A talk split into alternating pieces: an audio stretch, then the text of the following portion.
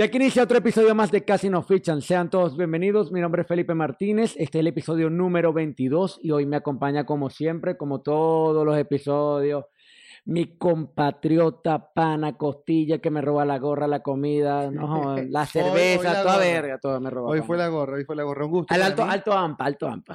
Carlos La Rota siendo alto alpa, yo robo todo lo que veo y todo lo que puedo. Si no es la comida de Felipe que, vendo, que vengo todos los días y, y me harto toda mierda que encuentro, eh, también lo hago con las gorras, también lo hago con las cervezas. Dame todo tu dinero, coño, tu madre. Venga, loco, yo estoy muy pelado ahorita. es como, como, como el chiste. El culo de la cartera. No, chamo, Eh. marico. Tan marico. Mira, antes de comenzar con la materia y el episodio que estamos preparando para el día de hoy, quería mencionarle nuestras redes sociales, arroba casi nos fichan, Twitter, Facebook e Instagram. Y también nos pueden seguir en, obviamente, nuestro canal de YouTube para que vean todos los episodios, desde el primero hasta el de hoy, el número 22. Arroba casi nos fichan, suscríbanse, comentan, compartan. Y por último, también pueden escucharlos si están en cualquier otro lado y no, no tienen YouTube o no necesariamente quieren ver el video porque les da ladilla la cara de Felipe. can- tan cansado de Y el peinado de- pendejo que tiene hoy. El último samurái, papá. Me llaman Tom Cruise. Nos pueden escuchar también por Spotify, por Apple Podcast, por Google Podcast, por Breaker, por, Último samurái. pues, por el último Samurai Podcast, de Japón Podcast. Una mierda así. Así que ya lo tienen. Y eh, por último, Recordarle, también recordarles el concurso. el sorteo, exacto. Vamos, estamos sorteando, ya lo habíamos mencionado en el episodio pasado, una eh, gorra. ¿Cómo le dicen acá? Aquí, eh, le- aquí le dicen jockey. jockey, un Jockey. jockey, una gorra de los Yankees de Nueva York. Esta gorra la estaremos sorteando y va a estar válido hasta nuestro episodio del Spring Training. Previo al Spring Training, ese día vamos el a estar último, el, realizando la- el- el último el último jueves de de. este mes, de Exactamente. febrero. Entonces ya ahí van a estar, van a saber quién es el ganador. Las bases del concurso las van a encontrar en la descripción del video, en este obviamente, en el pasado también. Y obviamente... No, en si todos los, episodios, ladilla, todos los episodios que van a ir saliendo de aquí a allá van a tener la, Las la bases base del concurso. Igualmente lo van a tener por Instagram. Pero si no lo quieren leer, lo, lo- lo importante es que sepan que tienen que seguirnos en todas nuestras redes sociales, las que acaba de mencionar Carlos: Twitter, eh, Instagram, eh, Facebook y YouTube. Y YouTube. Eh, vamos a estar, hay una, hay un jugador escondido, eh, lo tenemos ya en el feed y las publicaciones que vamos a estar haciendo va a estar el jugador así como el muñequito de Mortal, de, Mortal, Mortal Kombat, que uno le cuando metía el, el uppercut que salía Así. bueno, algo así. Y tienen que decirnos quién del nombre de ese, de ese ídolo del. Porque literalmente el tipo es una leyenda. Sí. Es una leyenda. Para mí, no sé si sí empezar lo es, sí lo es. ¿Ah? ¿Empiezo a dar pistas o no? No, no, no, no, no, no. Tienen que verlo. Tienen que verlo ustedes. Se tienen que meter en nuestro perfil de Instagram. Por ahí van a poder chequear eso. Lo responden, obviamente, en la publicación que vamos a estar haciendo con toda esta. Con toda la base de concurso, y ahí dicen, ya participé, aquí está mi participación, me suscribí. Nosotros- y nosotros vamos y haciendo- Este es el nombre del jugador. Vamos haciendo nuestra listica lo vamos tirando para el pote. Además, deberíamos, propongo que para el próximo episodio pongamos Vamos aquí el pote y el poner pote. el que están todos los papelitos ahí. Exacto. Así que ya lo tienen. Y bueno, nos queda otra cosa más que empezar acerca, que empezar a hablar acerca del, tema del día de hoy. Sí, bueno, el, el- primero deberíamos hablar por. Primero lo primero. Eh, hoy terminó el. Hoy, justamente, hoy primero de febrero, terminó el mercado de fichajes de invierno. Eh, esperé verlo más movido. Va, a pesar de que hay muchos equipos que tienen varias falencias. Sí. Pero creo que el único, el único equipo que se reforzó de alguna manera para reparar sus falencias es el Liverpool. Hasta ahora. Con Sancabá, que es un jugador que realmente yo desconozco completamente. Carlos sí medio conoce de él, pero o sea, eh, por lo que estuvo investigando es algo que con el tipo de pases que hace. No, bueno, no, no, lo que pasa es que el, el Liverpool, obviamente, durante todo este primer semestre de temporada se ha visto muy afectado por lesiones importantes. La más importante de todas es la de Virgil van Dijk, el central y capitán del equipo de Liverpool, obviamente. Eh, y entonces durante toda la temporada han estado como que parchando esa posición. Entonces Fabiño, va, que es un medio centro, viene a jugar de central, llaman a un muchacho de la cantera y por eso es que han venido a empezar, a empezar a jugar este carajito Phillips o el otro que Sí, tiene sí. eh, Vandenberg, el holandés, que también a raíz de todas estas incorporaciones que se dieron el día de hoy, empezaron a salir esos jugadores Mm, igual. Y a pesar, a pesar de todas las bajas que ha tenido el Liverpool, está ahí de segundo batalla, bueno, de tercero. Está batallando y está, Mm. está, está ahí en la lucha por la punta de la Premier League. Pero el que está, el que está como cómodo es, es el sitio. Que el City también se esperaba mucho movimiento de ellos en este mercado de fichajes. Y eh, al final, el que más sonó eh, era el de un delantero más, lo necesitan. Sergio Kun Agüero termina contrato al final de, este, al final de esta año. temporada. No ha estado nada bien, ha sido literalmente un fantasma. Bueno, vamos a jugar. Termina su contrato con el City. eh, Y se va a ir como ídolo, se va a ir como ídolo. pero es que él es- creo que es el máximo goleador El en máximo goleador del City. del claro Manchester sí. City. Entonces el carajo literalmente ya es una leyenda y está quemando su último cartucho. Yo no creo que tampoco vuelva a jugar. Entonces, ¿qué es lo que pasa con todo esto? El City necesita un delantero y muchos apuntaban a que Douglas Costa, por ejemplo, Diego Costa. Diego Costa. Diego de la- del. Atlético de Madrid podría llegar, pero después salieron los, salió el mismo City diciendo no vamos a fichar a ¿Tú nadie. estás loco? Diego Costa no viene para acá. ¿Tú eres loco? El Arsenal también lo quería, el Chelsea también estaba en los, en los papeles. ¿Tú eres loco? Tú eres loco, Ramón, eso yo lo he hecho, mano. Pero sí que no, Ramón. Claro que sí. Eh, redondeándolo todo, fue el Liverpool el que entró en acción y literalmente sí pudo reforzarse bien y reforzarse en los lugares donde necesitaba jugadores. Bueno, Ya- un cedido, un cedido y una compra. Exacto, lo que pasa es que vamos a puntualizarlo. Estaba el que mencionaba Felipe, el turco Couch, que llega de el Schalke 04 de Alemania. Llega por un precio de 2 millones es la sesión y son 30 millones en caso de que ellos quieran comprarlo a final de temporada. Igualmente no es obligación que ellos compren Claro. la ficha. Y la opción, segunda, opción a compra, bien dicho. O sea, es así como tal cual como dice, opción a compra. Si lo queremos, lo compramos. Y si no, toma, devuélvete para tu país. Devuélvete, devuélvete para tu club. Chao. es arrecho esa vaina. Pero bueno, e- e- es una cosa que le da mucha flexibilidad al Chelsea en caso de que... Al Chelsea, que- al al Chelsea, mírame a mí. Al, al Liverpool. Está enamorado, está enamorado. Está enamorado de- de- de- del Super Samurai aquí. Sí, bueno, y eh, bueno, está Ozan Couch, como le estamos mencionando, y el otro es Ben Davis, es un jugador de la segunda división inglesa del Championship, juega en el Preston North End, y ese era el que yo te estaba diciendo, coño, pero es que nadie lo conoce.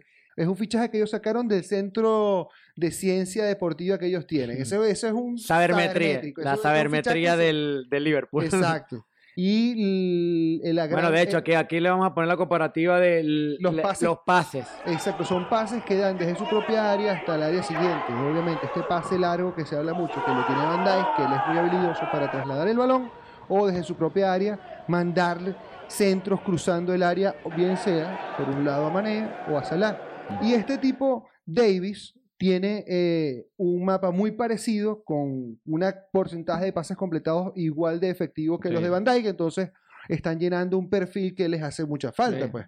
Más fichajes que se dieron el día de hoy, Felipe. También, por ejemplo, estaba, eh, bueno, no creo que fue hoy, creo que, o sea, para mí fue hoy, que lo leí hoy en la mañana, eh, obviamente en Londres, en allá para Europa fue ayer. Trajeron de vuelta a Patrick Cutrone, dijeron, este carajo es arrechísimo. Bueno, resulta ser que el Wolves fichó a William José del Real Sociedad hace un par de semanas Mm. y han enviado a Cutrone a ser el nuevo delantero del Valencia en la Liga Española también. Mm. Otra sesión hasta final de temporada es una modalidad de transacción que se está dando mucho ahorita. El de- más importante que, le, que Carlos está dolido, o sea, le, le, le- le pega un poquito porque no va a estar más en el mundo musical, es el de Jesse Rodríguez que regresa al fútbol. Yo sabía que esto iba a pasar. Yeah, yeah. Va a regresar esta vez a, regresa a España con Las Palmas ahora. Eh, exacto, vuelve al equipo de su propia ciudad. Eh, lo mencionábamos también en un episodio que habíamos hecho de los Sí. fichajes horribles, de los fallidos más desastrosos del Tecarajo. Estaba Jesse Rodríguez, bueno, volvió. Volvió. Ahora como que lo del reggaetón ya no le está No, dando no, plata. no dio, no, no dio los frutos, papá. Iba a tomar esta oportunidad para preguntarte, Felipe. De todo este mes, ¿qué piensas? ¿Cuál es el mejor fichaje o el que tú dices este es el que, este es el que puede cambiar este- eh, a este equipo? Odegar. Odegaard. Odegar al, Ah, bueno, también, no lo mencionamos. Odegaard al Arsenal. Llega cedido también por seis meses, no tiene obligación a compra también. Eso es otro que nos lleva a otro fichaje más, el de Mesut Özil. Porque No, obviamente claro. Odegaard llega para tapar el hueco que, entre comillas, nunca existió. el hueco.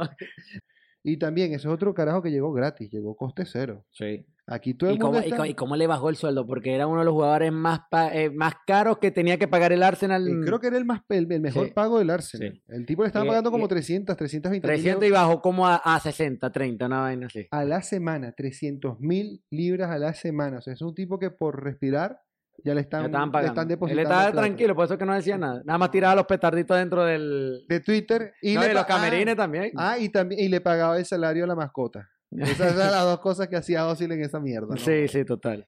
Ahí Eh, sí podemos empezar a hablar un poco también, ya se finalizó esta, este mercado de fichajes, vamos a poder hablar de los rumores. ¿Quién piensa, ¿Qué piensas tú que, que podría ser el equipo protagonista para la próxima, para el próximo periodo de Es transferencia? que el protagonista va a estar el que se compre a Messi o el que se compre a Mbappé. Si es que llegan a salir de sus equipos. Claro. Eh, por cierto, con Messi tenemos otro temita que se filtró. Ese es importantísimo. se filtró. eh, Hay, hay también su. ¿Cómo? Sus matices. No, no, no, tú tanto tus matices, la- las teorías conspiratorias de que Ah. de con, con Messi. pero, iba- La conspirativa, marico. ah, conspira- ah, ya, perdón. Ah, ya, ya, no había entendido qué había dicho. Ya. El alcohol, chamo. No, que se filtró el, el- el sueldo que se le está pagando a Messi, una vaina mira, mira, exorbitante. An- Antes de que, continuemos con eso, vamos a recordar rapidito las redes sociales, arroba casi nos fichan en Facebook, en Instagram y también en eh, Twitter. También recuerden compartir, co- eh, comentar y eh, suscribirse a nuestro canal de YouTube, arroba casi nos fichan. Ajá, entonces, Messi. Messi, ¿tú tenías cifras de ese contrato? Eh, 555 mil, aquí lo tengo. Esa vaina es una exageración de plata. Hay muchas, eh, no- no- yo no lo vería como teorías conspirativas, sino que ellos sacan estas matrices de opinión acerca de por qué eh, sí se merece este dinero Messi. o- Permiso, co- interrumpiéndote. Eh, fuente ESPN Deportes, eh, cin- 555 millones 237 mil 529 euros fue la cifra que firmó el argentino con el Barcelona en 2017 por las siguientes cuatro temporadas. Se incluyen 115 millones 225 mil euros por renovación y 77 millones 929 mil 955 por fidelidad al Barcelona. ¿Sabes qué quiere decir esos dos Una cosas? locura. O sea, Ahora, eh, eh, para ponerlo también eh, eh, más claro ese En número. contexto, este, en contexto. contexto. Vamos a ponerlo en contexto. El primer número es el, el valor total del contrato de Messi por, las cuatro años. temporadas. Ujú. desde 2017 hasta el final de esta temporada. El segundo es la prima que le están dando solamente porque aceptó. Solamente porque aceptó, le están dando ya 110 millones de euros. Y la tercera cifra que mencionaba, que son 70, esos 77, 70, ajá. eh, 77 son las fidelidades. Eso quiere decir que si él cumple el contrato, los cuatro años de contrato, el Barcelona le tiene que pagar esa plata. That's pretty good. Entonces, Ah, eh, es que ya va, es que ahora la teoría conspira- eh, conspirativa. ¿sí? sí. Ah, ok, Ah, perdón. estamos bien, estamos bien. La teoría conspirativa es que dicen que el Barcelona mismo filtró la información porque supu- supuestamente es así. Joan Laporta va a ganar la- las presidenciales. Eso Está, es- está cantado. Eso está cantado. Entonces, Joan Laporta está buscando cómo mover las piezas de que Messi no se vaya porque está en su proyecto y soltaron esta perlita para que los demás clubes digan, yo no le voy a pagar nunca ni la mitad de lo que está pidiendo a Messi de esa plata. Pero- de hecho, el Barcelona está quedando en ruinas por Messi, están diciendo, loco. No, huevón, pero es que son mucha plata, huevón. No, no. es no. mucha plata. Mira, huevón. aquí vamos a empezar a discutir, ya yo he tenido esta discusión 20 mil veces. Yo no es porque ame a Messi, sino es porque yo saco la cuenta, bro. No, pero huevón, por Dios, Ay, Carlos. mira. 555 millones, huevón. No es merece. demasiada plata, huevón. Se los merece. Por- se los merece teniendo cuánto y jugando lo que está jugando ahorita. Un coño, no está jugando a nada, Mira, marico. Yo el único gol bueno que ha hecho Messi lo hizo la- eh, el fin de semana contra, Contra el Bilbao. Está bien. contra el Bilbao. El único gol que ha hecho bueno. Mira, los fichajes se, se rentabilizan cuando lo que tú le estás dando al jugador como salario, él te lo está devolviendo de alguna forma. Entonces Messi, como figura, no tanto como futbolista dentro del campo, sino como figura comercial, ya él representa una bola gigante de plata para el Barcelona. Si ellos planificaron económicamente este equipo, ellos están diciendo, verga, le vamos a pagar 500 palos, él nos tiene que retornar a nosotros al menos 1000. O sea, es una cuestión que esos coños, si no, yo no, yo no creo cómo estos carajos van Pero, a, papi, si llegan a ser coño, presidente de Barcelona. Ajá, ya O va. sea, Eh, está- estamos hablando. eso es de Eh, negocio, bro. Claro, está, está el negocio también, pero Entonces, ahora, ahora yo digo, ahora ¿por, yo qué, voy. por qué no vendieron a Messi en su momento con, cuando sabes que tienes media pandemia metida en, que va dos temporadas de pandemia? Mira, ese es el gran. el dos gran- temporadas de pandemia, nadie lo sabía, obvio, nadie sabía esta vaina, pero ahora te digo, estas dos temporadas de pandemia afectan ese tipo de ingresos que podía percibir Claro. o las ganancias que podían tener es pa- a que partir de Messi. Entonces ahí. pues, Ahora, ¿por qué no lo vendieron? Es, es- ese, es el, ese es el asunto. La culpa no es de Messi. Messi puede estar jugando como les dé la gana, pero los quienes, en todo caso, quienes cometieron el error de que si ustedes dicen que esa es una cantidad exorbitante de plata, aunque ya estaba planificado que el tipo se supone que tiene que generarle más dinero de retorno al Barcelona, eh, es precisamente estos carajos porque no, sé, no, no, no, no pudieron renegociar con él unas condiciones distintas, ¿no? Coño, mira, y, y si le hubiesen llegado de una manera distinta, capaz no se, se- no se forma el rollo que se formó a principio de temporada, que me voy, que no me voy. el, que buro- tal, el- burofax, famoso burofax. o sea, un chorro de cosas. Y obviamente, esto lo tenemos que decir también, el mundo pu- publicó esta primicia, esta horrible, horrible tubazo. Para mí de verdad fue muy desagradable. Bueno, Messi, Messi, Y- Messi está, está buscando la Está manera buscando la manera- imposible de, de bajo piedra. ¿Quién coño? Porque dicen que fue No, dentro de en- en primer- Barcelona. En primer lugar, él va a demandar al mundo por eso, por, por, porque ellos no pueden publicar Pero están buscando, están buscando quién fue la fuente, porque la fuente dice que viene del Obviamente. Barcelona. Es que exacto, mira, tú te pones a sacar la ¿Qué, cuenta. qué novela el Barcelona, loco? Mira, Pare- es que- De verdad que está para hacerle una Game of Thrones se quedó pendejo, marico, en serio.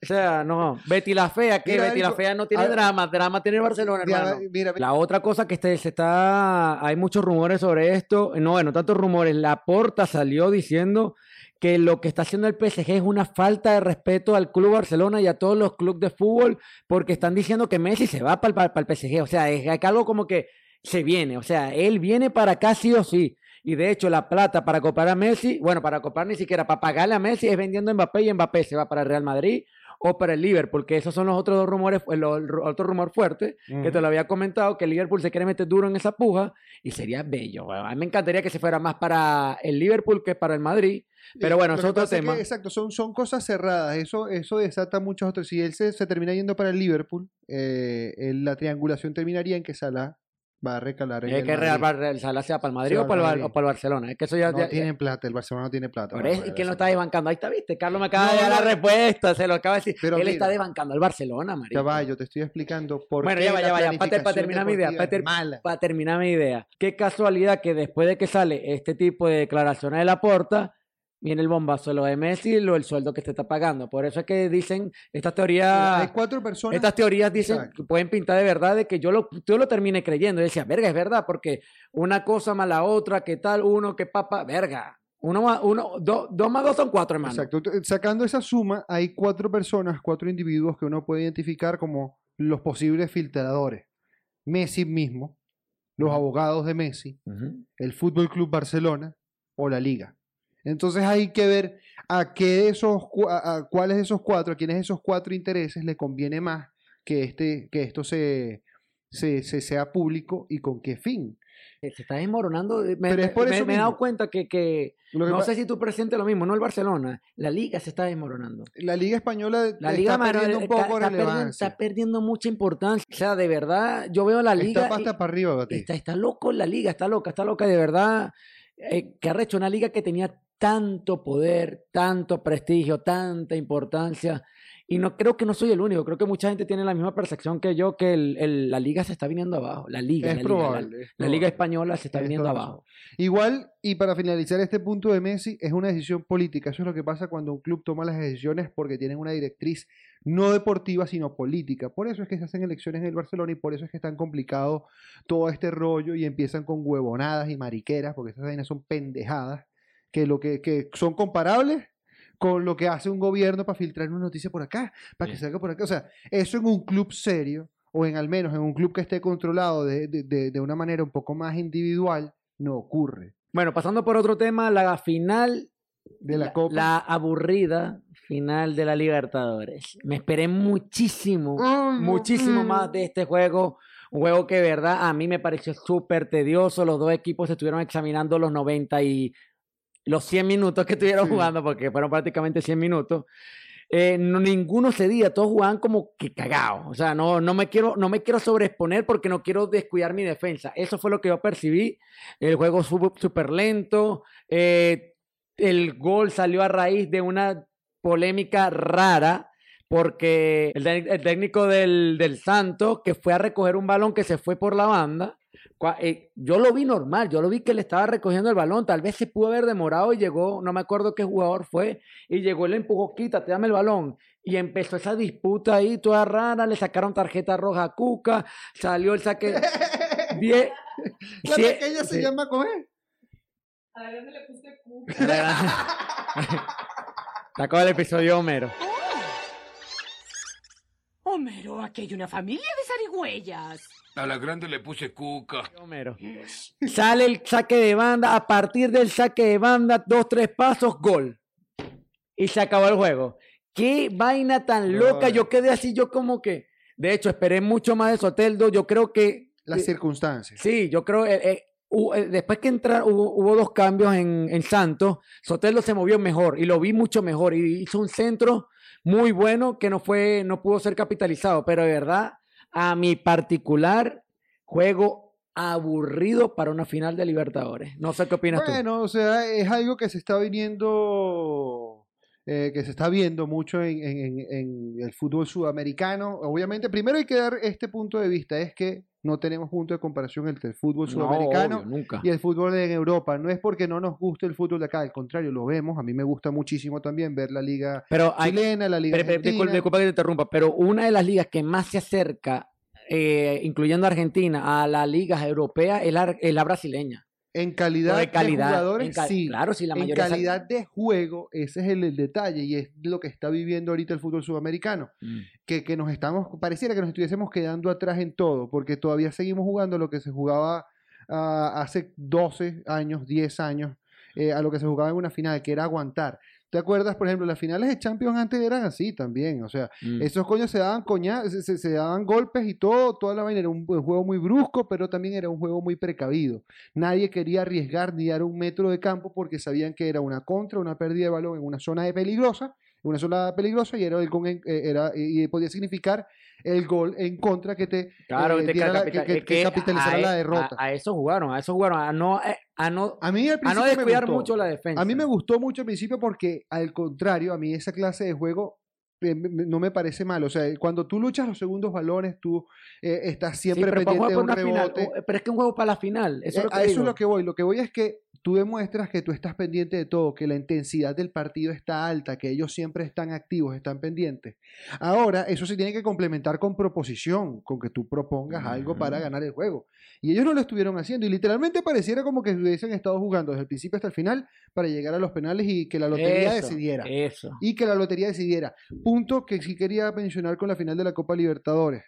Uno, Soteldo se vio muy desventajado por la propia marca que le hizo el Palmeiras durante todo el partido. Nunca tuvo mucha bien. oportunidad Lo para cubrieron vol- bien, poder sí. voltearse, para, para ir de frente De al hecho, yo arco pensé, yo pensé que él iba para afuera en, en- En el en sete- tiempo. en el 70, yo lo vi. Yo de hecho, hubo dos cambios y yo vi, de hecho, enfocaron mucho a Soteldo porque pensaba que iba a salir él y no salió. Yo decía, a ver, gracias a Dios que le den la oportunidad porque vergación. Confianza, igual. Sí, arrecho. La Y confianza. de hecho, el técnico le decía, mío, ponerle más ganas, dale, ponerle más ganas, le ponerle más ganas. Eu necesitamos La- la- Soteldinho, Eso. Soteldinho. Es pandalero, momento. y bueno, quedarse con eso, quedarse también con la cara de Soteldo al finalizar el encuentro fue prácticamente, Sí. me, me- me rompió el corazón verlo Sí. llorando, el chamo tapándose con la franela. Y por último, La acerca- que ah, la- por último, Carlos quiere comprarse la camisa que tenía Cuca. sí. Eh, Madre camisa, ¿no? Hermosa la camisa de Cuca. Lo primero que le escribí, Carlos, viste, pero no lo le íbamos a ver juntos y no pudimos por la lluvia, la cosa. Marico, ¿viste la, eh, ¿viste la final? Sí, marico. ¿Viste la que lo, lo primero que vi? ¿Viste la camisa de Cuca? Amén.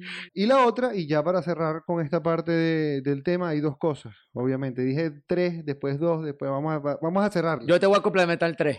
Ya, ok. Dale. En ESPN Deportes, que fue donde a mí me tocó ver la final, marico, qué vaina tan horrible. Y te menciono por qué, porque estaban Diego Latorre y Mariano Clos, dos narradores argentinos, y pasaron todo el juego de la final diciendo por qué River y Boca eran mejores que ellos. Marico, narren el maldito juego, huevón. O sea, yo estoy viendo a Soteldo, yo estoy viendo a Luis, a, Luis, a- Luis Adriano, estoy viendo a Breno, a Verísimo, estoy viendo a, Gu- a Gustavo Gómez, coño, Ya. háblame de ellos. Ya- Viste, pero esta final está muy mala. Sería distinto con River y Boca, Ok. pelotudo. Y te- Viste, pero si hubiese llegado. Mira, ¿sabes qué? Típico. Así para es típico, claro. es típico. Yo el, no la vi peo, por ahí. mira, el peo de esto es que no fueron tan buenos. Si hubiesen sido buenos, habrían ganado sus llaves y habrían estado en la final. Punto. Exactamente. Chao. Sí. Chao. Y bueno, ya para finalizar, el equipo de la temporada. Se mencionó también el equipo de la temporada. Ah, no, ah, no, ese era, ese era el 3, ese era el 3. Ese era el tercero que vino El a once llevar ideal, Felipe. que aquí lo tengo por aquí, el el once ideal. Carlos me complementa o me ayuda con mi mal inglés o mi mal portugués. Weberton, el arquero. Gómez, Verísimo. Verísimo. Lucas ¿viste? Verísimo del Santos. Los también los dos centrales, Viña lateral izquierdo, Montiel lateral derecho, Soteldo y Menino por el medio, eh, Ronnie lateral eh, extremo izquierdo, Mariño de extremo derecho, Tevez y Luis Adriano centrales. Defensa- de, de- delantero central. Exacto, centra- eh, De de- delantero central, no, perfecto, perfecto. Papi, mira, mira, mucho, mucho, mucho mérito tiene Soteldo por estar ahí, sí. de verdad. Eh, quiero corroborar esto y lo vamos a colocar luego abajo acerca de si es el primer venezolano que está en el equipo de la temporada. Eh, no sé si también lo estuvo el Lobito Guerra cuando ganó la, la Libertadores. No sé si Otero, Otero- o no sé si Otero también estuvo en algún momento. No creo, no creo. No, no al menos el de la temporada. Eh, mucho puede sacar ahora. ¿Qué le depara a Soteldo luego de esta final de, con el Santos? ¿Qué crees tú? Por favor, que se vaya a Europa. Es lo único que pido. Y te lo, lo comenté en un episodio cuando metió el gol que lo clasificó a la final. Contra Boca. Claro, que, que ojalá se vaya a un club de Europa, pero no a un club chico, que se vaya a un club medianamente alto. O sea, no se vaya a un, e- Que esté compitiendo por no, un, puestos de Europa. Un Valencia, un Arsenal, eh, que te yo digo creo yo. que a Arsenal le costaría mucho, o- marico, para hablarte Veo, claro. un Leverkusen, no sé, ¿qué te digo yo? Un, una, un Napoli, una cosa de eso, un equipo que verdad se meta en los papeles, que la pelea, Mira. que no sea una vaina que no, no sé. Mira, no sé, yo sí siento que en realidad Soteldo le serviría mucho más estar en un equipo que no esté luchando por títulos, pero que sí esté eh, en una posición En regular. una, una posición de No, Champions. sí, no, va a estar banqueado, marico. Va a estar banqueado. ¿Por qué? Si hay, una, si ¿por hay qué? una baja importante con un 10 y puede entrar Sotelo y pueda demostrar. No, entra. Bueno, va a Va a estar- va a quemado hay que estar, mira, yo, yo creo que va, parte de- de- del rollo del fútbol en Venezuela es partir por el, la autocrítica y saber dónde uno está parado. Yo, a mí me gusta mucho Soteldo, pero yo estoy claro en que Soteldo en ese tipo de equipos no tiene oportunidad. A él, o sea, si lo, si Pero lo ¿por qué da, no? por- lo van a banquear. Pero ¿por qué no? Porque no le falta todavía crecer. Bueno, pero puede No de estatura, por supuesto. no, estatura ahí se quedó, mi hermano. Eh, Entonces- pero igual, weón, es que lo ponga un equipo grande te va a dar, te va a dar, te va a dar el Mira, compromiso yo la- o la necesidad de mira. que, de que tengas que ser mejor. Y Yo- coño, yo- capaz y puede hacerlo. Yo prefiero Loco, para ser, para ser mejor tienes que mostrar que eres el mejor. Ah, sí. Mira, pero yo prefiero que él esté al menos el- uno, dos, tres temporadas, para hablar claro, en un equipo como el Granada, en un equipo en España, Granada, en un equipo en el Inglaterra. Alavés, una cosa eh, así. Sí, eh, no el Alavés, porque el Alavés está para luchar el descenso, pero un equipo que esté consistentemente entre las primeras El Leeds. 14 posiciones. El Ah, mira, es- tú dices que no, pero el Leeds capaz le funcionaría a Soteldo. Mm. Y el Leeds con los jugadores con, con- con quien él competiría, sería justo que él estuviese. Porque él no es tan, él, él- él- él está al mismo nivel que está Jack Harrison del Leeds, que está Rafinha del Leeds, que está Rodrigo del Leeds, pero no está al mismo nivel y no puede decir que está al lado de Rashford, de Marcial. No, de- no está. no, ah, eh, sería pero, pero sí puede hacerlo. ¿Por qué Marico, no? o sea, porque le falta. No, no importa, chicos. Yo, yo Bueno. digo, yo digo que se tiene que poner un club grande. Mira, para finalizar un poco el, el- el recuento, que en la portada de MLB The Show 2021 de este año, tenemos 21, a otro latino, a Fernando Tatís Jr. Esta es la portada de Estados Unidos. Recuerden que la portada de Estados Unidos Es usualmente, exclusiva. sí, es exclusiva y eh, obviamente que eh, usualmente ponen a- al jugador más emblemático y usualmente ponen a un eh, norteamericano. O bien sea Bryce Harper, creo, Mike Trout, ese, ese- A Harper también lo pusieron. Eh, pero bueno, en este caso pusieron a Fernando Tatis Jr. bien merecido. Yo pensé que yo pensé que podía ser entre él y Ronald Acuña porque fueron los dos jugadores que siempre dieron de qué hablar. Pero bueno, él se une a la lista de David Ortiz en el 2006, Adrián González 2012, Ma- Miguel Cabrera 2014, Yaciel Puy 2015 y Javier Baez el, año, pasado. Recuerda que la, la- la versión latinoamericana siempre usualmente ponen al, A un pelotero a un latino. pelotero, ah, si un pelotero latino que no dio la talla, te ponen el mismo de la gringa, o sea, te ponen a Harper, te ponen a quien sea, chavo. o sea, Mira, no. y, hablando de eso, ¿cuándo, es que vamos a- ¿cuándo quieres que, que quieres que te dé pela en el video show? No saben- no saben- no saben- no saben ni jugar esa vaina. Y bueno, y por último, no, no se olviden de que este domingo es el Super Bowl denominado The God versus The Baby God. Son, eh, eh, son dos, es el pasado, presente y futuro de la eh, National Football League, de la fútbol, del fútbol americano. americano, eh, que se están enfrentando, o se van a estar enfrentando este fin de semana para saber quién será el próximo campeón de, de, Yo, de yo este no te año. pregunté quién queda campeón. La última vez me preguntaste yo te dije que de Chiefs, pero de calle. No, Los Buccaneers. sí, Pone a los Buccaneers campeones. sí.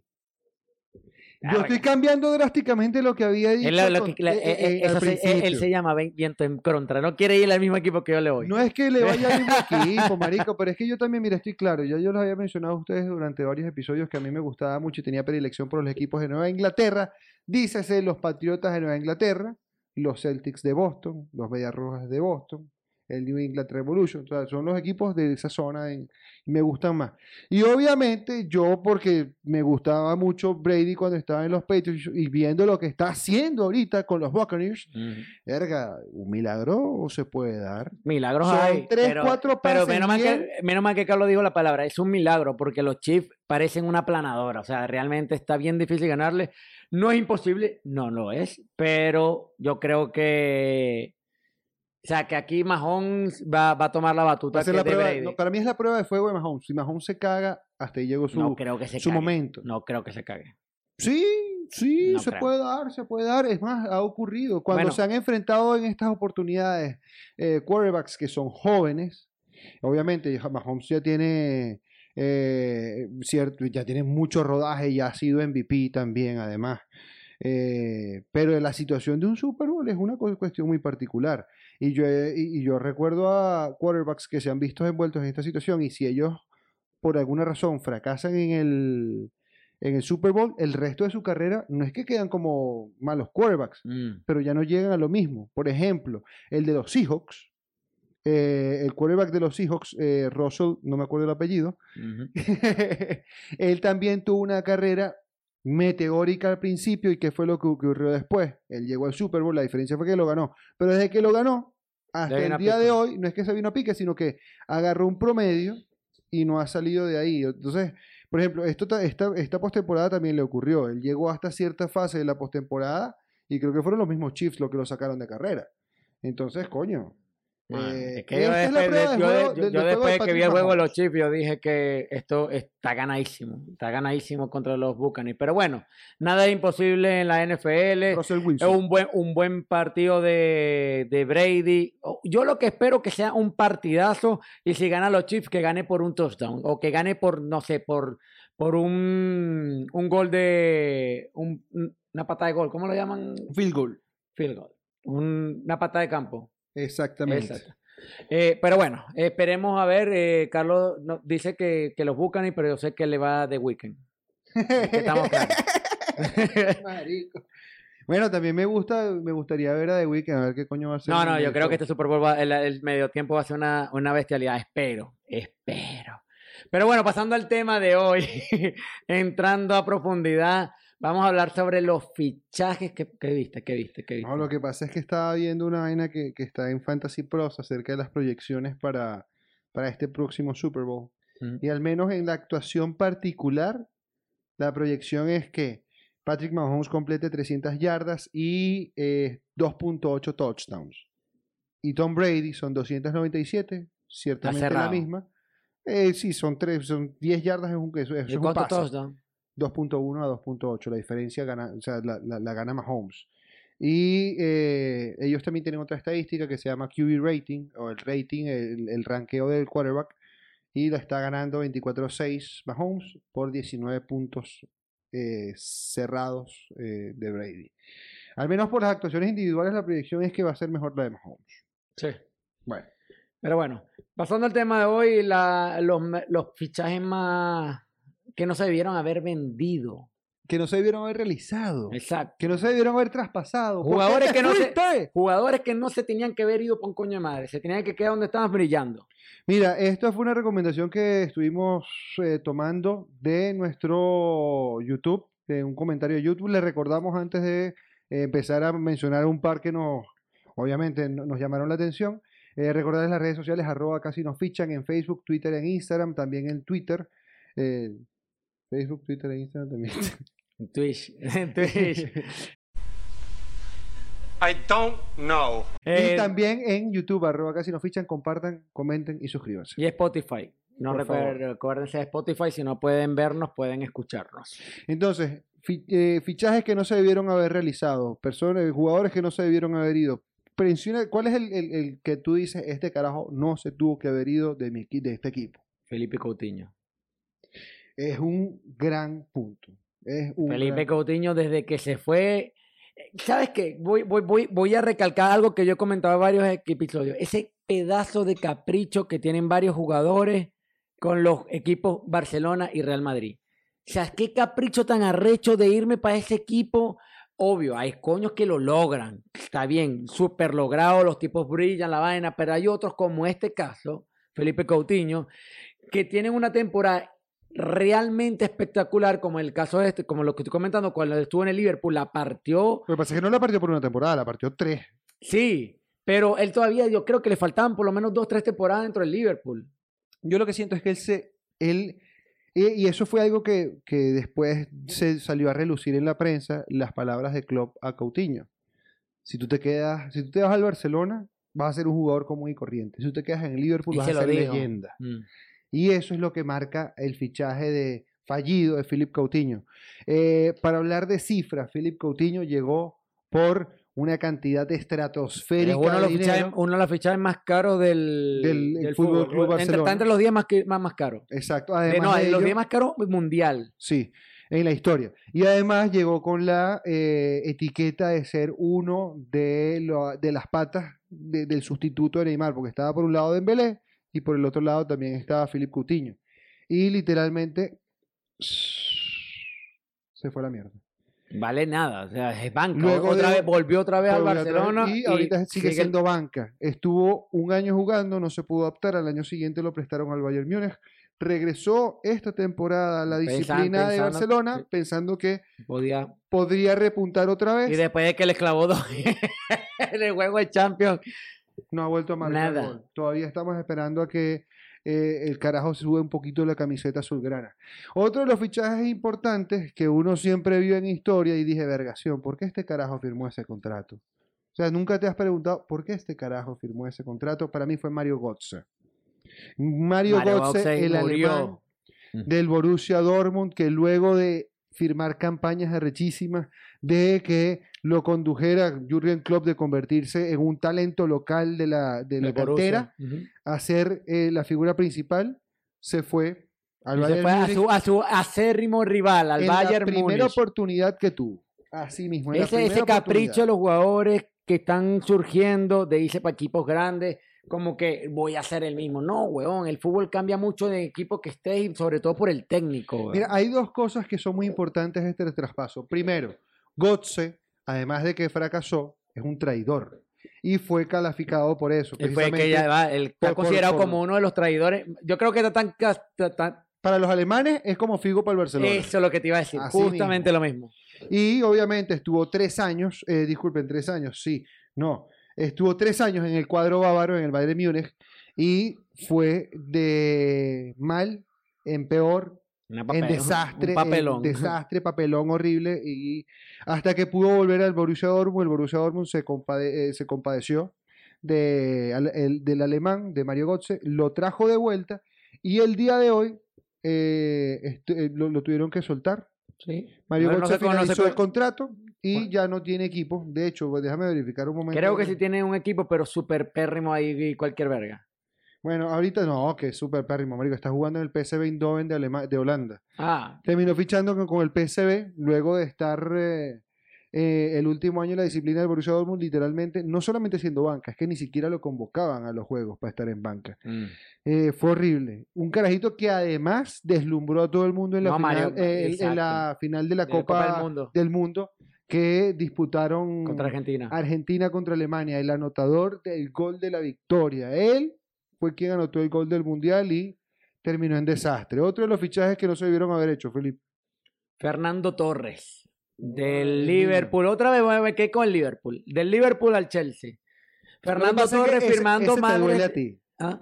Ese te duele mucho a ti. te No, pero si supiera, me- no me duele tanto porque yo igualmente, yo creo que el, el fichaje de Fernando Torres se, se firmó o se volvió, o tuvimos la retribución, el, el payback de, de ese fichaje cuando le metimos el segundo gol al, al, Al Barcelona. al Barcelona en la, semifinal de en la Champions. semifinal de Champions. Eso fue horrible para mí también. Sí, mal parido gol. De verdad que, que dejó a. ¿Cómo es que se llamaba ese huevón? A Valdés. A Valdés, a Valdés lo dejó lo dejó mamando y loco. Pero bueno, él, verga, de verdad que él no, no terminó de cuajar nunca con el Chelsea, a pesar de, de las temporadas brutales, trijas de puta que tuvo con Liverpool, porque era una bestia. O sea, era un matador. Estuvo como Pichiche en la, la Premier, por lo menos dos, tres temporadas seguidas, si mal no recuerdo. Con el Liverpool, claro. Es increíble, o sea, lo que hacía con el Liverpool era destruir, destruir. Yo sé que Fernando Torres después entró en un bajón, pero era por lesiones, y ahí es donde el Chelsea aprovecha la compra de él. A pesar de que ya el Liverpool también se estaba rearmando. De hecho, el Liverpool llegó un momento donde tuvo un bajón. Cuando salió Fernando Torres, tuvieron el, empezó el bajón de ellos, que quedaron fuera de, de- o sea, se jugaron puro Europa League, no juegan ni Champions ya. Eh, hasta que llegó Klopp, que los levantó nuevamente. Pero yo creo que ese otro fichaje que de verdad fue como que medio desastroso y está categorizado como uno de los las peores ventas que pudo haber hecho el Liverpool eh, o hacer un club en el momento de que el jugador está brillando, que estaba brillando en ese momento, eh, Fernando Torres con el, con Liverpool. Es arrecho. ¿Sabes que a, a raíz de este traspaso del Liverpool a- al Chelsea, se sentaron dos figuras de ambos equipos, Jamie Carragher del Liverpool y John Terry del Chelsea. Y la historia cuenta de cómo estos dos carajos se decían, mire, ¿tú sabes que cuando se fue Torres, dice Carragher del Liverpool, yo estaba consciente que los estábamos robando a ustedes.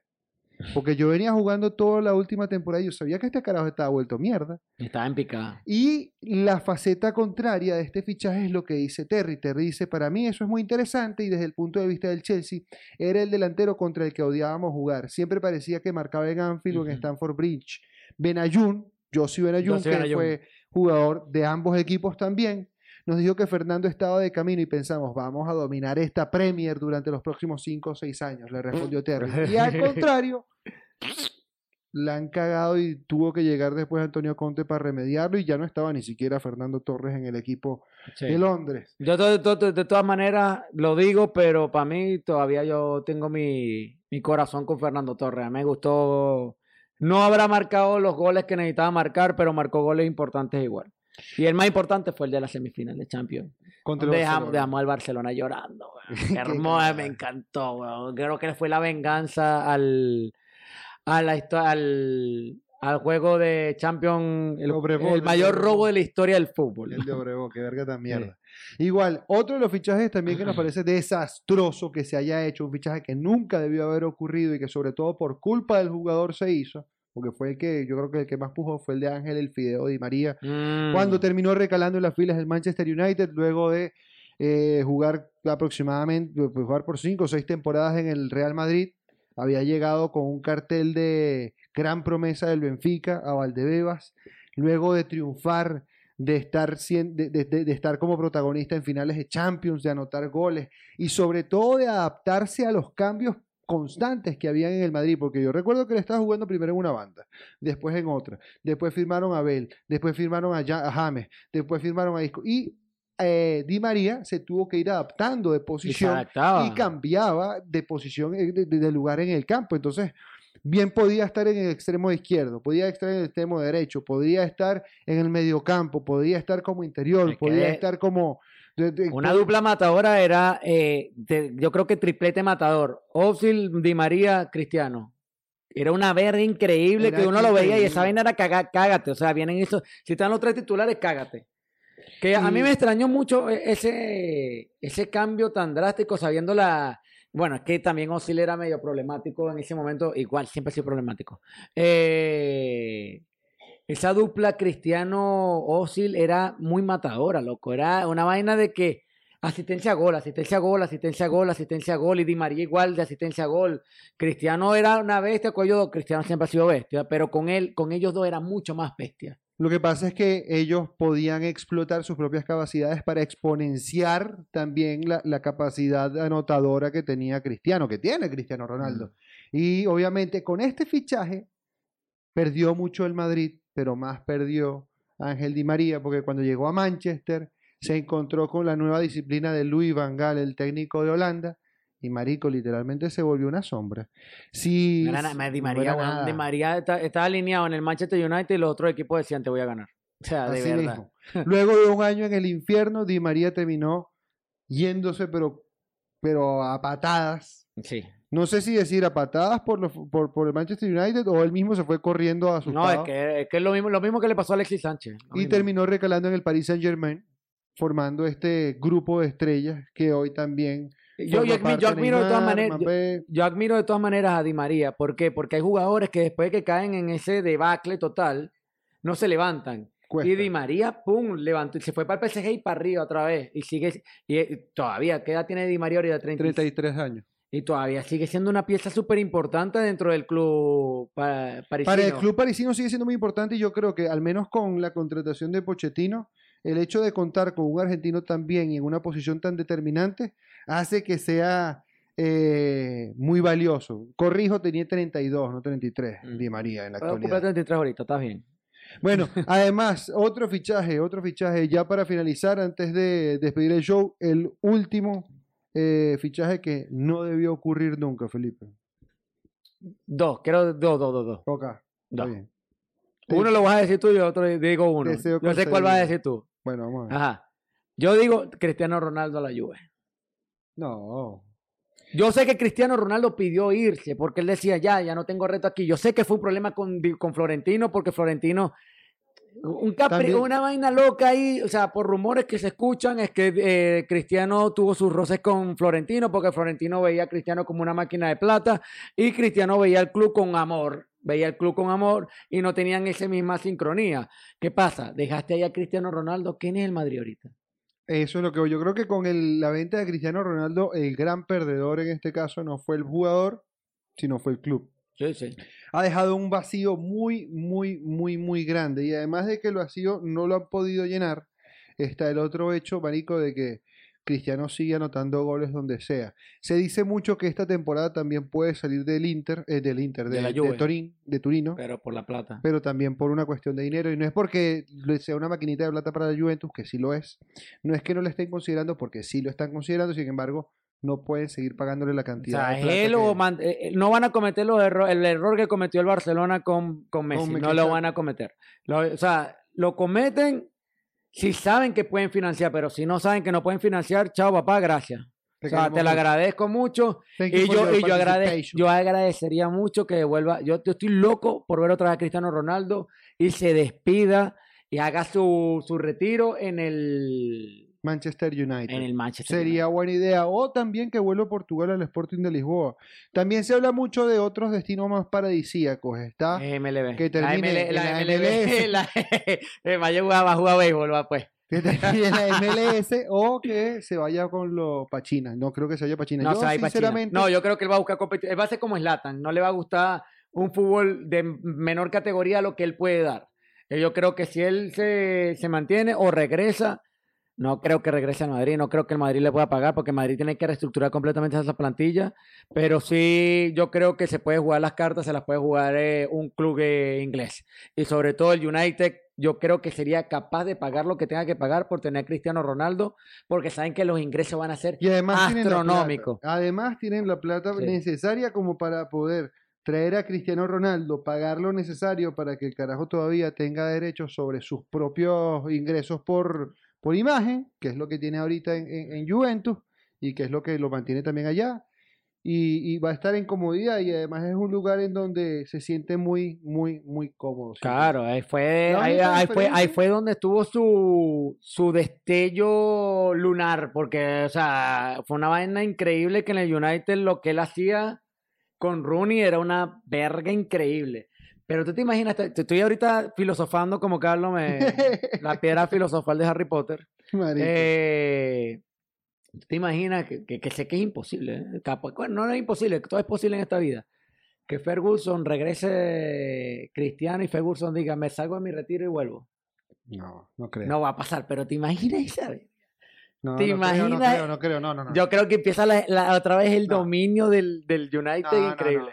Ferguson, Ferguson no va a volver. De hecho, No vuelve, ¿sabes no vuelve, pero, Una pero te estoy lecturas- diciendo, estoy filosofando. Mira, una de, las una de las lecturas recomendadas y aprovechando porque tenemos tiempo sin hacer una recomendación CNF, hay una autobiografía que salió, que publicó el mismo Alex Ferguson.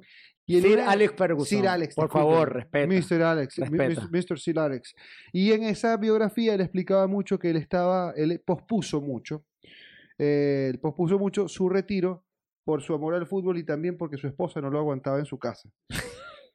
Pero ahora llegó un punto en el que, sinceramente, más por salud que por ganas, se tuvo que retirar. Ya él no, no es que no podía, él podía hacerlo, pero corría muchos riesgos de, por ejemplo, de un súbito Un infarto, infarto. o de- alguna descompensación ¿Sabes a quién por admiro? los niveles de estrés de ser, ser manager eh, a tiempo completo de Manchester United. ¿Sabes a quién admiro yo? A, a pesar de lo viejito y destruido. Yo creo que ese coño está en, en camilla y va mana- y, y dirige el partido. Yo sé quién es. Sí. De Uruguay. Oscar, el, el- el- el Washington Tavares. Guachitón Tavares, mal parido, ese coño lo admiro un verguero. Ese coño está todo destruido. Cada año se ve peor, huevón, y ese coño está ahí dándole y Uruguay sigue siendo Es la misma. maestro, Además, weón. él le ha pedido retirarse y los jugadores no lo dejan. Los jugadores dicen, por favor, no se vaya. Es usted es el papá de los helados de Uruguay. O sea, sin usted Uruguay no es nadie. Y de verdad, el, el- eh, eh, Oscar Washington Tavares, primero es una institución dentro del fútbol uruguayo y segundo es un maestro, así que yo creo que tampoco. no Ajá, que el, el último, el último que tienes que decirme el mismo que yo estaba pensando, por favor. Neymar Jr. No, Ah, Arda Turán, no. no sé. El Luis Suárez, papá. Ah, Lo dieron, mira, mira, ¿sabes mira, por lo dieron es por muerto y los tiene comiendo Mira, cacaíto, que pasa papá. es que yo no quería llegar a este punto de la conversación porque yo sabía por dónde venía el marico este, pero intenté desviarlo y no pude. ¿Qué tienes que decir acerca de Luis No, que, Suárez? que la cagada de, de, de Co- Koeman. Ya, tú no estás en mi proyecto, ya tú no das lo que das. Ahí está, Pichichi nos tiene primero en la liga, clavándose a toda la liga el, el gran dientoncito Luis Suárez. Brother, La está partiendo, o sea, literalmente la está partiendo y no está con el Barcelona, está con el Atlético. El Atlético sí o sí queda campeón esta liga. O sea, no, Bueno. mira, no hay milagro que pueda de- destruir esa ilusión. Lo que sí me parece muy interesante, al menos para esta temporada, va a ser la lucha que van a tener tanto Messi como Luis Suárez para tratar de convertirse en pichichis. Recordemos que Luis Suárez lleva 14 goles, 9 con el pie, 2 de penalti, 2 de cabeza y 1 de falta. Así se totalizan estos 12, estos 14.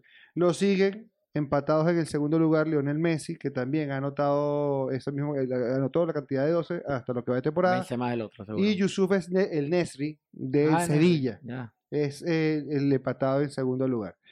Eh, yo siento que el Barcelona perdió mucho. Siento que perdió Suárez, no. Bueno, hay, hay un, no hay ha un perdido titular nada. que le mostré a Carlos que dice, con la venta de Neymar no perdieron a un gran jugador, perdieron la liga. Con la venta de Suárez. Con la venta de Suárez, no perdieron el jugador, per- no perdieron un gran jugador, perdieron la liga. Lamentablemente está siendo así. Y es verdad, es verdad. Esto es muy chimo porque el, el Barcelona se está buscando su propia muerte.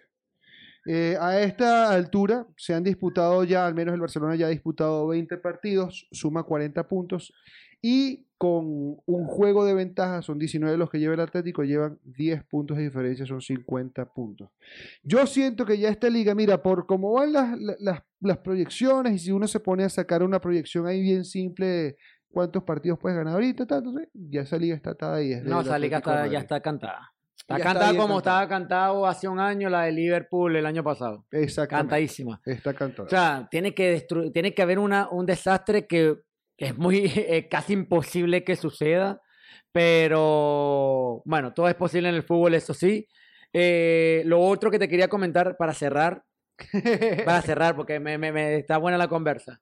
Eh, háblame del Tottenham. Háblame de ti, tin, tin, tin. Huevón, el. Tottenham está para los perros.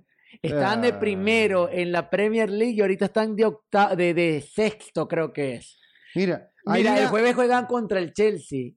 Y el Chelsea, si les hace la, pa- el, el- el- les hace la, la comiquita, papá, los ¿sabes pone en lo- peligro ¿tú de. ¿Sabes qué es lo más arrecho, Felipe? Que tú argumentaste hace una semana que el Chelsea estaba décimo y que ellos no tenían oportunidad y que estaban muy lejos de los lugares de Champions. Te dije que con Lampard, te dije que con Lampard. Estamos ahorita con un nuevo técnico que ya. Mira, los dos partidos que ha jugado, creo que le han chutado una, creo que ni, no, no, no recuerdo bien, no sé, recuerdo si contra los Wolves le chutaron una vez al marco, pero sé que, que con el Borley no le chutaron ni una vez, huevón, ni una vez al marco. O sea, la defensa del Chelsea ahorita es una barbaridad y se nota los cambios, se nota. Metió a Marcos Alonso, Marcos Alonso metió un gol de volea increíble. Se vio el partido de Havertz contra los Wolves, increíble, no increíble, pero sí se vio me- mucho mejor de lo que se veía con Lampard. Yo estoy feliz con el cambio de Tuchel. Ahora, el jueves jugamos contra el Tottenham. Ahí te digo, Mira, ¿qué va a pasar? Porque ya tienes dos semanas de entrenando al equipo, pero sí, sí, sí sé algo. Eh, Tuchel, este mercado de fichaje, Chelsea tenía que soltar un montón de jugadores en préstamo y Tuchel dijo, no voy a soltar a ninguno porque estaba en soltar a Palmieri, a, a Billy Gilmore, estaba por soltar a Marcos Alonso, estaba por soltar también a Rudiger. Esta tempo- eh, si estaban en la parte se iban esos. Pero Tuchel dijo, no voy a soltar a ninguno porque yo quiero que todos los que están aquí compitan por su puesto. Y lo están haciendo. Y, él, y Tuchel dijo, estoy deslumbrado con la barbaridad de juego de Billy Gilmore. Es un chamito, no lo pongo porque tengo unas piezas importantes también a quien poner, pero Billy Gilmore no se me va. Eh, habla muy bien de la cantera y del trabajo que hace el Chelsea con unos jugadores, Sí, no sí, con sí. todos. No, y no pueden Mira. cometer el error que cometieron con Salah y con De Bruyne, por favor, y con Lukaku. Puta con Lukaku. Mira, gran importancia tiene la falta que le está haciendo Harry Kane al Tottenham. Mm, Sí. Si ellos tuviesen a Kane, el partido yo creo que pintaría para algo distinto contra el Chelsea. La situación cambia totalmente. Pero le están si cayendo Mourinho- encima a Mauriño durísimo, ¿viste? Pero ¿qué va a hacer? O sea, ¿a quién fichó? ¿A No, no quién le trajeron? No, no fichó a nadie. Estate- Creo que el mercado no me fichó a nadie. A nadie, nadie. nadie. nadie. Al contrario, ellos soltaron jugadores. Dele, Dele Alli se fue al final. No se fue de Leali. Hubo un portugués que él también se había traído desde la temporada pasada, que Edson Fernández, y lo devolvieron del préstamo que tenían con Benfica, ni siquiera lo completó. No lo consideraba. Mm. Entonces, hablando desde ese punto de vista, eh, no salieron de Dele Alli. Gareth Bale, obviamente, lo tienen. Ah, ese es otro fichaje que pudo ser fracasado. Eh, Gareth. Bale llegó al Tottenham y en realidad no ha estado a su punto porque le, le cuesta mucho. eh, Lo dicen que lo ven Colocarse al lo- 100% no, físicamente. No, lo, dicen que lo ven demasiado relajado. eh, también. está- Dicen que el tipo no está dando la, la talla, no, o sea, está como, está como está en el Madrid. No me interesa, me están pagando. Y yo haga creo que él de verdad, él de verdad ya debería retirarse del fútbol si la verga es así, de pana. De pana, de pana, de pana, retírese del fútbol, usted no tiene nada que hacer aquí. Entonces, si tienes jugadores que te dan eso, obviamente el partido va, va- va a pintar muy difícil para el Tottenham. Obviamente, el- lo que tú estás hablando de que tienes un nuevo entrenador, eso es un buen combustible para que en este próximo encuentro las fuerzas estén renovadas para el Chelsea. Sí, y sí. al igual que tú, yo le, le tengo fe al Chelsea para este partido contra el Tottenham. Bueno, recuerda seguirnos por nuestras redes sociales, arroba casi nos fichan en Twitch, Instagram, Facebook, Twitter. Escucharnos por Spotify si no nos pueden ver por YouTube y suscribirse sobre todo a nuestro canal de YouTube. Claro, y comentar, compartir, seguirnos, estar ahí. Ah. la gorra de los Yankees. Recuerden, el juego no se acaba hasta que se apaga el play. Se les quiere, muchachos. Chau, chau.